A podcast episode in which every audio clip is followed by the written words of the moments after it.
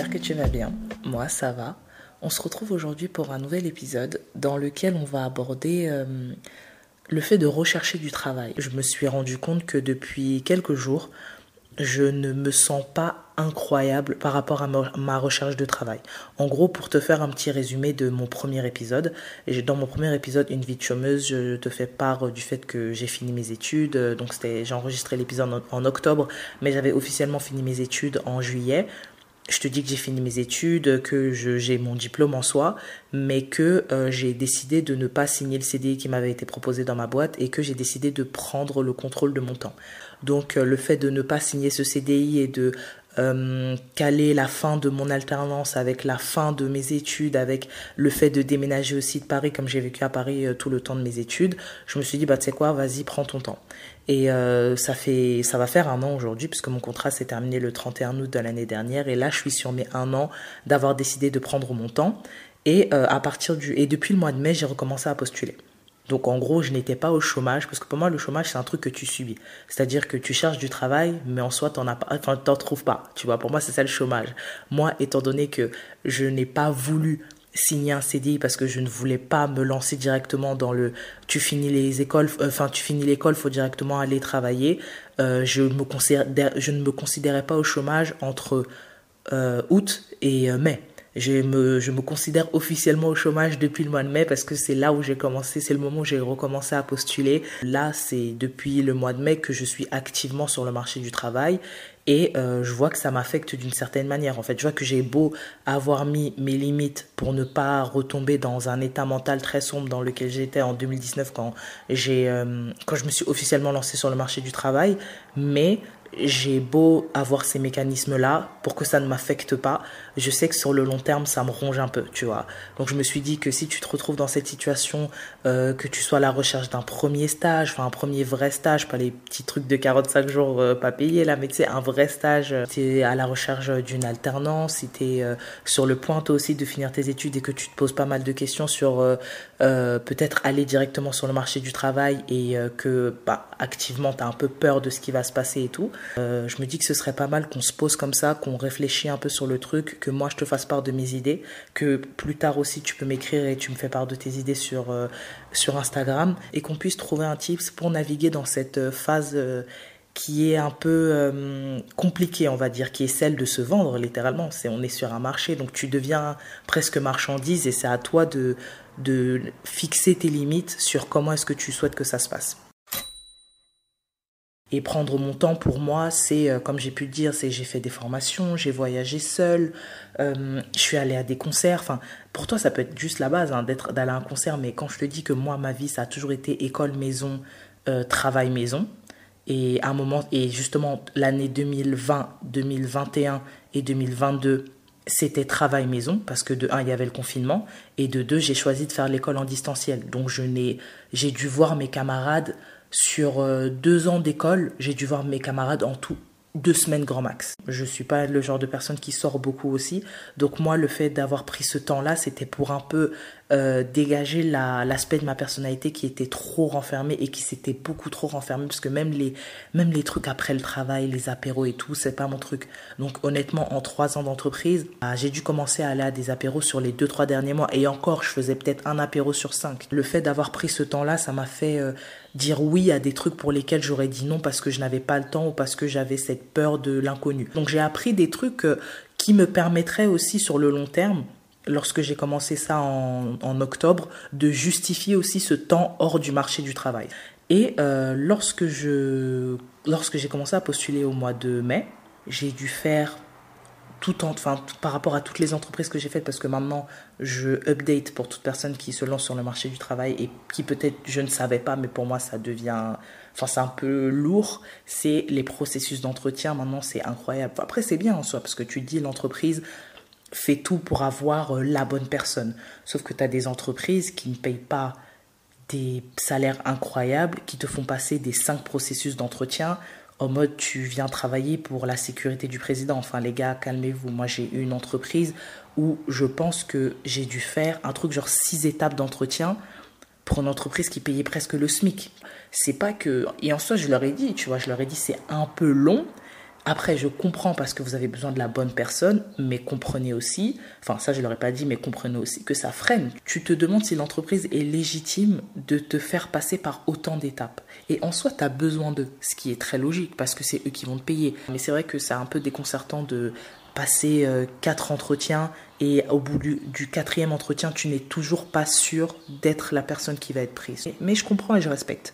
Et là, en ce moment, donc depuis, on va dire, la fin de la semaine dernière, c'est la première fois depuis que j'ai commencé à postuler que je n'ai pas autant d'entretiens. C'est-à-dire que j'étais sur à peu près 4-5 entretiens par euh, semaine. Euh, sachant que sur ces 4-5 entretiens, c'était des entretiens à des étapes différentes de processus par rapport à, des entreprises différentes. Donc là, c'est la première fois où littéralement, on m'appelle pas, on m'envoie pas le mail pour programmer une deuxième étape. Et euh, j'ai eu des offres, j'ai eu des offres euh, positives pour lesquelles j'ai finalement dit non parce que je ne veux plus être dans la dans la. En fait, étant donné que j'ai le privilège qu'on m'ait beaucoup appelé, je ne voulais plus être dans un état d'esprit où j'accepte une entreprise juste parce qu'elle m'accepte. J'ai toujours postulé et j'ai accepté le premier qui m'acceptait. Pas parce que c'était le celui que je voulais, mais c'était littéralement un besoin euh, plus que euh, c'était littéralement une nécessité en fait. C'est-à-dire que fallait que j'accepte pour euh, valider mon année à l'école donc fallait que j'accepte ce stage-là s'il m'acceptait. Lorsque j'ai décidé d'arrêter l'école pendant un an et que j'avais promis à mon école de revenir avec une alternance j'ai littéralement accepté la première boîte qui m'a accepté étant donné que je n'ai plus réellement de contraintes parce que je vis dans la maison familiale, donc j'ai pas une question de loyer ou un truc comme ça. Je me suis dit, bah, tu sais quoi, maintenant tu vas postuler, te lancer sur le monde du travail, mais avec tes propres, selon tes propres termes. Tu ne vas pas forcément accepter l'entreprise qui te fait une première offre, tu vas accepter tous les entretiens. Donc j'ai fait beaucoup d'entretiens et j'accepte, euh, je n'ai jamais refusé un entretien parce que ça me permet euh, de me vendre, euh, que ce soit un entretien en français, en anglais, enfin j'accepte tout type d'entretien. Euh, et euh, je, je, en fait, je joue le jeu en fait, et je, mais je ne veux pas me restreindre à accepter pour accepter. Euh, et j'ai des entreprises aussi qui m'ont, qui ne m'ont pas fait d'offre en fait. J'ai des entreprises pour lesquelles je suis arrivé au quatrième processus d'entretien et qui m'ont dit que bah finalement on a pris la, l'autre finaliste. Tu vois, c'est, j'étais sur les poteaux, mais je suis tombée, on va dire ça comme ça. Donc ouais, je, ça, ça, ça affecte pas forcément euh, si c'est une entreprise pour laquelle je faisais juste un entretien pour le faire, en gros c'était une entreprise qui cochait peut-être 3 euh, des 5 cases que j'avais euh, comme étant les termes que je veux avoir par rapport à l'entreprise dans laquelle je veux me lancer. Mais je pense que quand tu as quand même deux trois entreprises qui au bout d'un moment te disent ah bah tu sais qu'on a continué avec quelqu'un d'autre et que tu avais quand même un petit feeling avec l'entreprise ou que tu as une entreprise qui te dit on va te faire un retour la semaine prochaine pour voir si on va à la prochaine étape et que tu pas de retour que tu le veuilles ou non, ça va commencer à t'affecter si tu le reçois une ou deux fois. Et tu dis c'est le jeu. Mais euh, lorsque j'y repense euh, vraiment, ça m'affecte. Et euh, je sens que ça m'affecte lorsque, quand je me lève le matin, le premier truc que je check, c'est mes mails. Et j'avais arrêté de faire ça. Quand j'étais en 2019, quand je t'ai dit, je suis tombée dans un, Franchement, le monde du travail, quand on dit que c'est, quand tu t'y mets, c'est dépressif, c'est vraiment dépressif. J'étais tombée dans un cercle un peu vicieux par rapport à ça il y a 2-3 ans. Je m'étais promis de ne plus jamais me remettre euh, un peu trop à fond dans ce truc de quête constante, surtout maintenant que je ne dépends plus de rien en fait. Bien sûr, ça va m'affecter un tout petit peu. Ça va, c'est-à-dire que ça ne va pas me toucher au point où euh, je vais être malheureuse parce qu'en soi, enfin, on va pas mentir, ça m'arrange un peu de pouvoir passer mon été à aller voir mes potes, à faire des activités et de d'avoir des entreprises qui elles décident de m'appeler en septembre. Enfin moi ça m'arrange beaucoup, mais c'est vrai que à moi qui suis une personne qui me pose beaucoup de questions, ça me fait me reposer des questions sur beaucoup de trucs. Tu dis peut-être que je devrais en fait, moi, je suis le genre de personne que j'aime la. Je suis assez perfectionniste par rapport à moi. Dans le sens où si quelque chose va mal et que tu me fais une remarque, c'est je vais la je vais pas la prendre mal parce que tu m'as fait la remarque, je vais me dire ah ouais, OK, qu'est-ce que je peux faire maintenant pour exceller? Et là, je tape dans une partie qui est très très négative qui est me, me remettre en question ou remettre en question ma valeur tout simplement parce que comme tout être humain, je n'ai pas tout en fait. Euh, en soi, j'ai déjà travaillé pour une entreprise, donc en soi, je suis pas surprise de me lancer dans le monde du travail, mais euh, je je pense qu'il y a une partie de moi aussi qui est un peu affectée par qui est autant affecté par le fait que bah, je ne vais pas forcément trouver euh, un travail pour la rentrée, parce que là, on, on, va arriver en août dans deux semaines. Les processus de recrutement seront peut-être un peu plus lents parce que les personnes euh, vont euh, aller en vacances. Mais c'est vrai que j'ai une part de moi aussi qui, en plus d'être affectée par, on va dire, ouais, ce refus-là, hein, ce qui est tout à fait normal, que le refus touche l'ego. Mais j'ai aussi cette partie qui est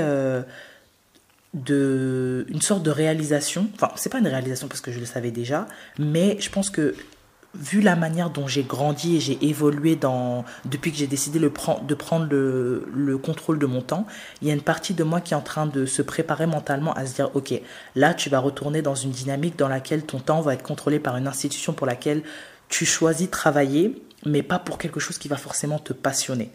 Et euh, en gros, je sais que je et, le pire c'est que je sais que je vais apprécier ce que je vais faire en soi. Je suis une personne qui, lorsque je postule pour une entreprise, je postule pas seulement pour le salaire. Oui, bien sûr, je postule pour le salaire parce qu'encore une fois, l'argent ça reste le nerf de la guerre. Mais je postule parce que je sais que j'ai des compétences. Je postule aussi parce que j'ai des perspectives d'apprentissage dans l'entreprise, parce que j'aime l'éthique de l'entreprise, parce que j'aime ce qu'elle présente sur le papier.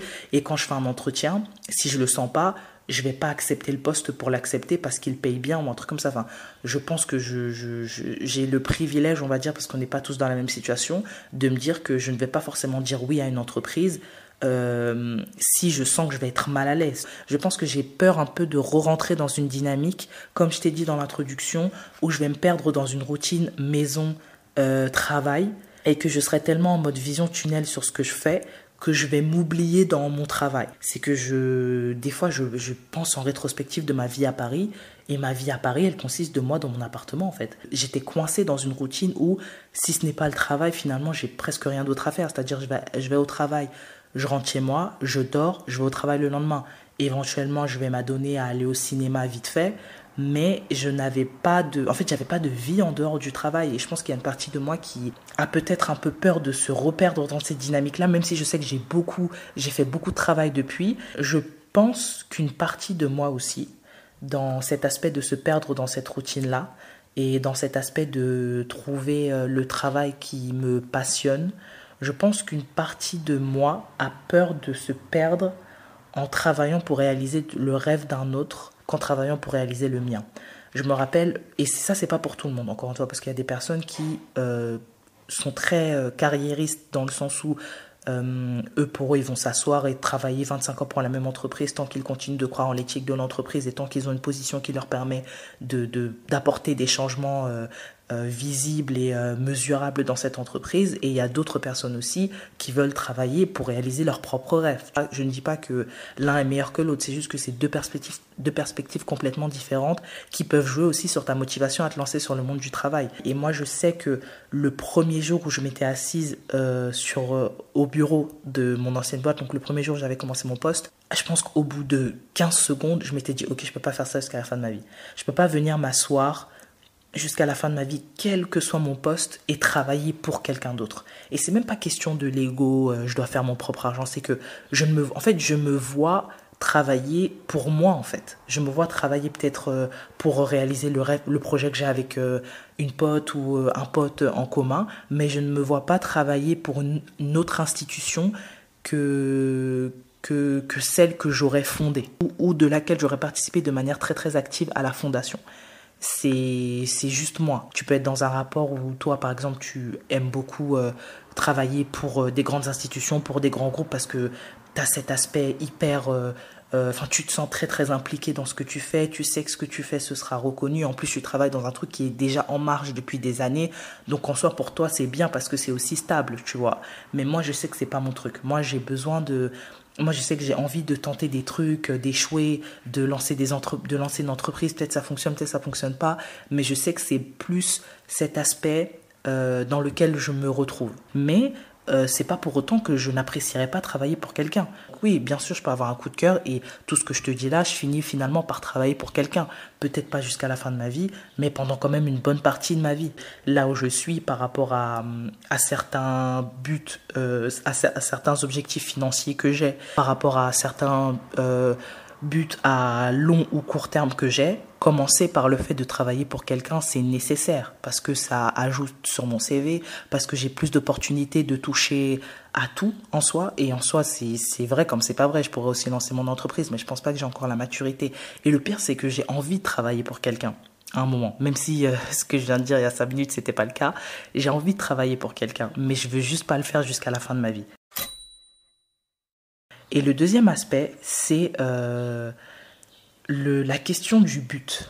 Je sais pas, je pense que je suis quand même revenu un peu euh, dans l'explication que je t'ai donnée. Enfin, j'ai introduit un peu le, concept du but, mais euh, c'est un truc que j'ai. En fait, c'est un truc que je savais, mais j'ai l'impression que de l'avoir dit à haute voix, ça m'a fait réaliser que je le savais, mais que je le savais pas, mais que j'étais pas c'était pas encore ancré comme je voulais. Tu vois, c'est quelque chose, tu sais, il y a des trucs à la surface de ton cerveau où quand tu les dis à haute voix, c'est comme si ça devient ta réalité et tu dis, ah ouais, c'est vraiment un état dans lequel j'étais. Il y a deux jours, j'étais en train de discuter avec euh, ma nièce de 20 ans et on parlait de but. Et à un moment, euh, en gros, elle m'expliquait que si elle n'est pas intéressée dans quelque chose, elle ne le fait pas.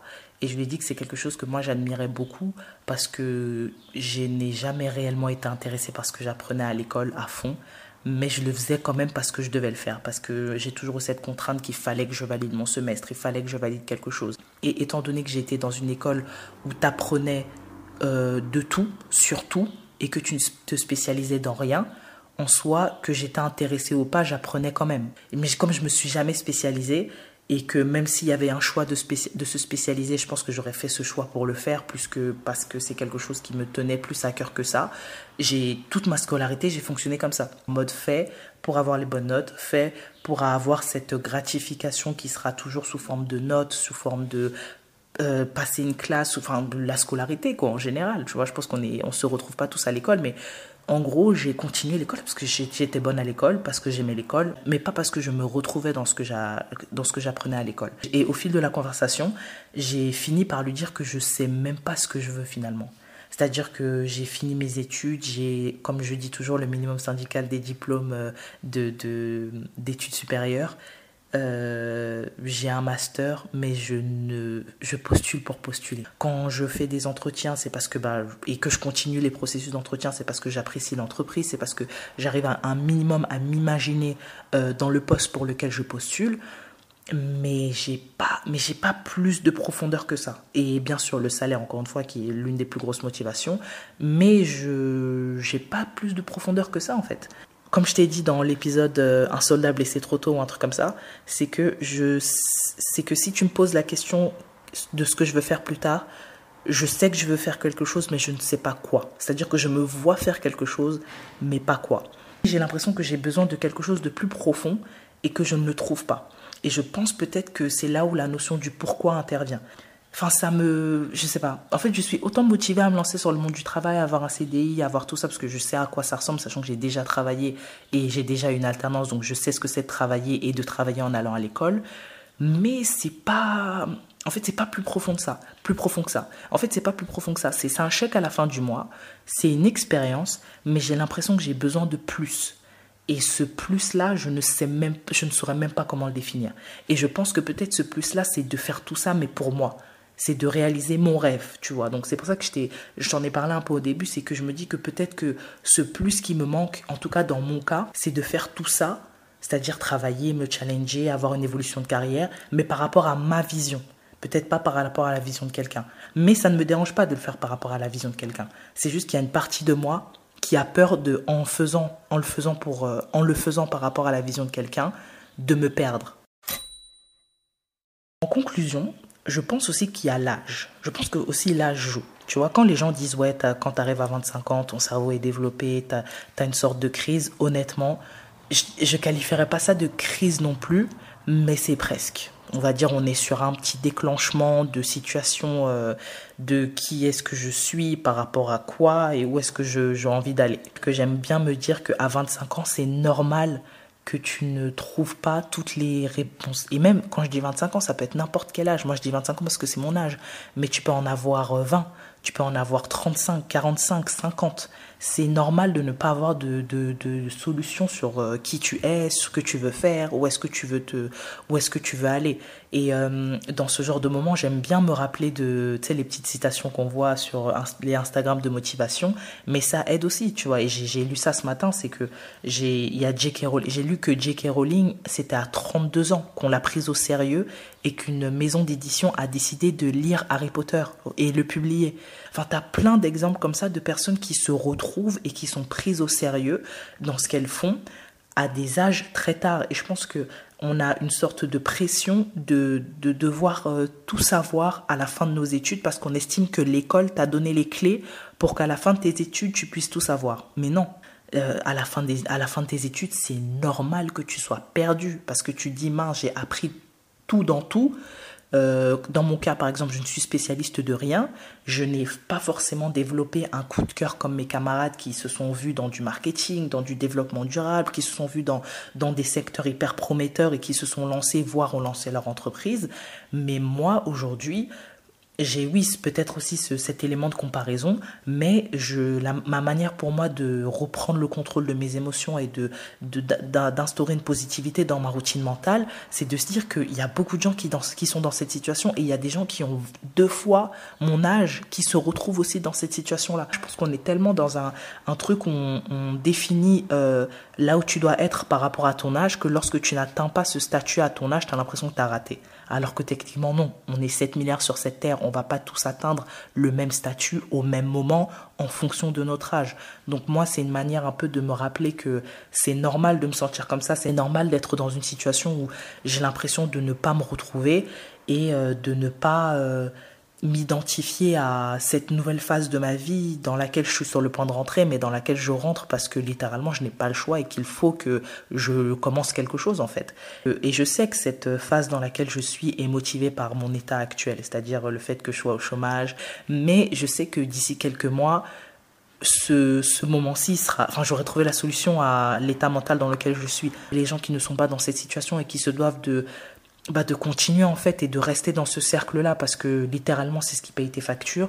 C'est là, le, ce qui est compliqué, c'est de trouver maintenant un équilibre dans ce que je dois faire pour survivre et ce que je veux faire parce que c'est ma vie libre. C'est des personnes que je respecte énormément parce que ce sont des personnes qui ont leurs propres termes et qui ne et qui euh, jouent selon leur propre jeu, même si en soi ils sont les pions dans le jeu de, de quelqu'un d'autre. Donc euh, si tu as cliqué sur cet épisode parce que tu te poses aussi beaucoup de questions par rapport à cette thématique, sache que nous sommes des millions dans cette situation.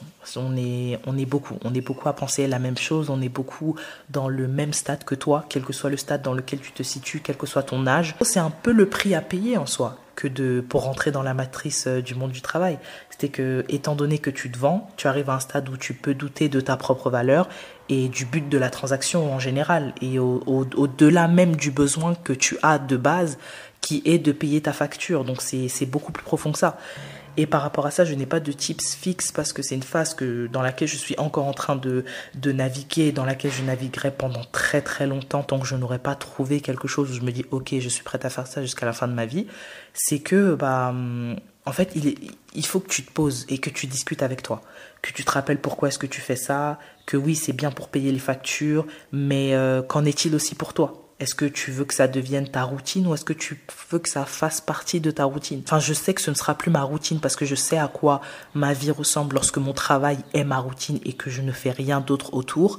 Mais j'ai la question maintenant de quel est l'équilibre que je vais euh, entretenir en ne mettant pas mon travail comme étant la chose la plus importante, même si c'est littéralement quelque chose qui prend minimum 8 heures de mes jours, minimum 8 heures de mes journées, 7 jours par 5 euh, jours par semaine, tu vois.